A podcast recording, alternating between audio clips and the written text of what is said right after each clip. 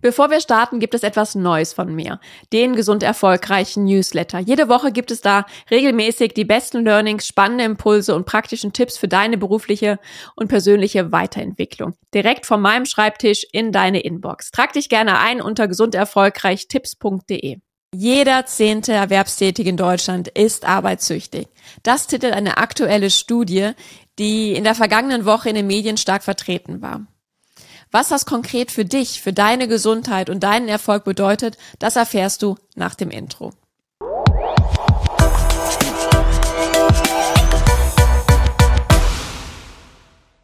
Hallo und herzlich willkommen zum Gesund Erfolgreich Podcast, dein Leadership Podcast für mehr Energie, Erfolg und Lebensqualität.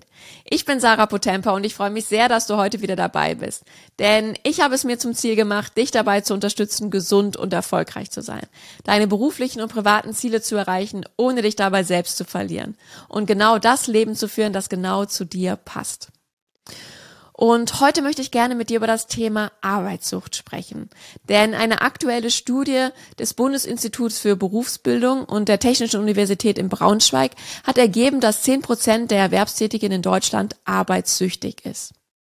Und da habe ich mir natürlich gleich die Frage gestellt, was heißt das denn konkret? Denn im Berufsalltag werden doch immer und immer wieder viele Menschen, die sehr viel arbeiten, gerne arbeiten, als Workaholics bezeichnet. Und es ist doch oftmals auch ein, ja, richtiges Statussymbol, ein Workaholic zu sein, denn dann ist man wirklich erfolgreich. Und in dieser Studie wird dabei unterschieden zwischen Menschen, die eben ganz normal gelassen ihre Arbeit verrichten, Menschen, die zwanghaft arbeiten, Menschen, die sehr exzessiv arbeiten und dann eben Menschen, die wirklich süchtig nach Arbeit sind. Und Menschen, die süchtig sind nach Arbeit, arbeiten somit extrem viel. Sie machen sehr viele Überstunden, Spätfeierabend und haben mehr oder weniger schon ein sehr schlechtes Gewissen, wenn sie überhaupt mal Urlaub machen oder sich eine Pause gönnen. Und jetzt kann man natürlich sagen, okay, das trifft wahrscheinlich auf sehr viele von uns zu. Und das ist natürlich auch ein sehr schmaler Grad, das herauszufinden. Und in dieser Studie werden bestimmte Kriterien genannt. Und das ist zum Beispiel, dass du einfach das Gefühl hast, dass du immer im Wettlauf mit der Zeit bist. Dass du immer später Feierabend machst als deine Kollegen. Dass du die Arbeit über alles stellst. Dass du einfach dir keine Zeit nimmst für andere Dinge, wie Familie, Freunde, Hobbys. Du verspürst die Verpflichtung und diesen inneren Drang, arbeiten zu müssen, obwohl es dir keinen Spaß macht.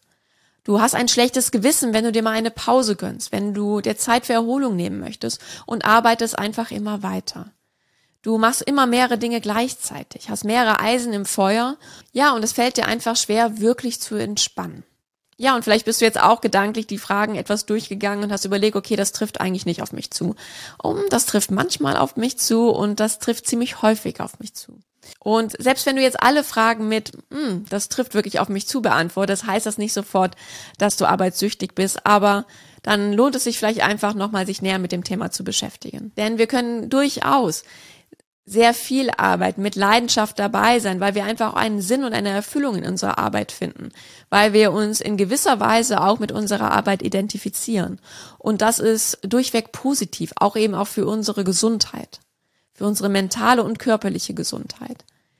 Ja, und es wird dann erst gefährlich, wenn wir uns, ja, überidentifizieren mit unserer Arbeit. Wenn die Arbeit einen sehr hohen Stellenwert für uns hat und alle anderen Bereiche des Lebens eben in den Hintergrund geraten, gar keine Rolle mehr spielen und wir unseren einzigen Selbstwert eben aus dieser Arbeit ziehen. Ja, und daraus kann sich regelrecht eine Sucht entwickeln, die sich darin äußert, dass wir wirklich einen sehr starken Drang verspüren zu arbeiten, ein starkes Verlangen. Und dass sich alle unsere Gedanken, unsere Gespräche nur noch um die Arbeit drehen. Dass alles andere in den Hintergrund tritt. Dass wir eben auch irgendwie die Angst haben, die Kontrolle zu verlieren, wenn wir nicht arbeiten, wenn wir uns nicht um alle Aufgaben kümmern, weil es wird ja immer mehr. Wir ziehen wirklich regelrecht alle Aufgaben an uns und vertrauen vielleicht auch anderen Personen nicht, Dinge abzugeben. Da wir eben unseren Selbstwert rein aus dieser Arbeit ziehen. Wir definieren uns darüber, überidentifizieren uns mit der Arbeit. Und das passiert eben nicht von heute auf morgen, sondern das ist eben so ein Prozess, dass es quasi wie so die Dosis immer weiter erhöht wird, weil es bis zu einem bestimmten ja, gerade erstmal diese, dieses Verlangen gestillt hat und dann nicht mehr ausreicht. Und damit wird die Arbeitsdosis weiter erhöht und erhöht, bis eben nur noch gearbeitet wird. Und selbst wenn man sich mal eine kurze Pause gönnt, ja, so richtige Entzugserscheinungen quasi schon auftreten und ja, schlechtes Gewissen und dass man diese Zeit dann auch gar nicht genießen kann. Ja, und diese Entzugserscheinungen äußern sich häufig eben auch in körperlichen Signalen wie Herzrasen, Schweißausbrüche, Panikattacken, äh, Magen-Darm-Probleme und sind wirklich Signale, die wir wirklich ernst nehmen sollten. Und Arbeitssucht wirkt sich somit eben auch sehr stark auf die mentale und körperliche Gesundheit aus. In der Studie wird eben auch deutlich, dass besonders eben Führungskräfte betroffen davon sind.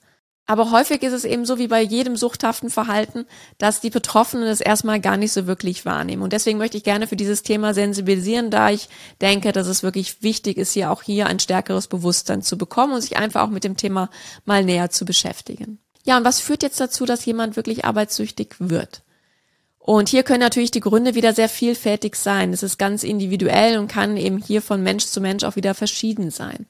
Ja, und ein wesentlicher Grund ist einfach, dass wir uns sehr stark mit unserer Arbeit identifizieren.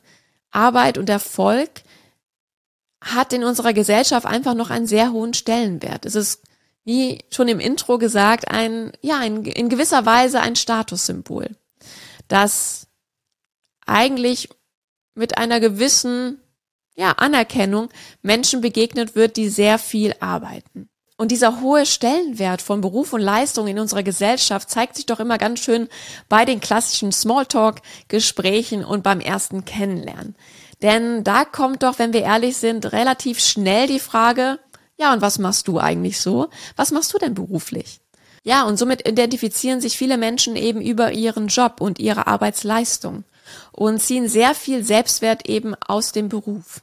Und so kann es aber auch sein, dass wir vielleicht eben auch mit der sehr vielen Arbeit etwas kompensieren wollen. Dass wir quasi ein Loch stopfen wollen, weil wir vielleicht in anderen Lebensbereichen nicht zufrieden sind. Und so zeigen eben auch Studien, dass Menschen sehr viel arbeiten, die eben im Privaten keinen Sinn erleben.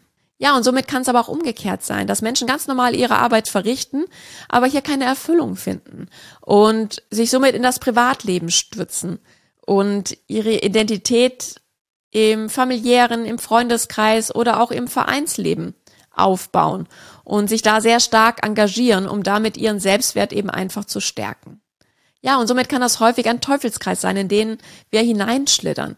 Denn wir arbeiten zu Beginn, weil es uns vielleicht Spaß macht und wir Erfüllung finden und vernachlässigen etwas die Familie, die Freunde und unsere eigenen Interessen und arbeiten noch etwas mehr.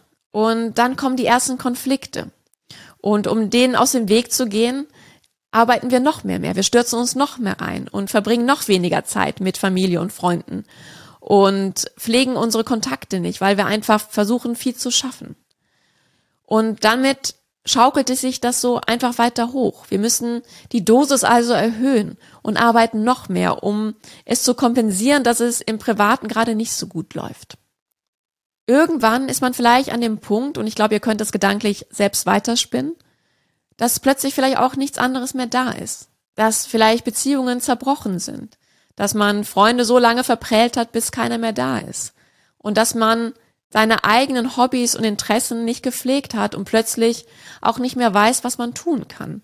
Und weil es da einfach so eine Leere entstanden ist, in den anderen Lebensbereichen, arbeitet man einfach weiter, weil jede freie Minute, die man hat, müsste man sich ja vielleicht auch mit dieser Lehre beschäftigen und das würde wieder Energie kosten und eigentlich haben wir die nicht, weil wir so viel arbeiten. Und zum Glück erlebe ich immer wieder Menschen, äh, in meinem Coaching-Alltag, die sich dem irgendwann bewusst werden, dass sie ja mehr oder weniger gegen eine Wand laufen, wenn sie so weitermachen wie bisher und das starke Verlangen haben, sich zu verändern. Und in den Gesprächen wird deutlich, dass bereits ein sehr hoher Leidensdruck besteht, dass sie wenig schlafen, dass sie nur kaum das Gedankenkarussell stoppen können, dass sie sich einfach erschöpft und ja müde fühlen und viele andere der klassischen Stresssymptome haben.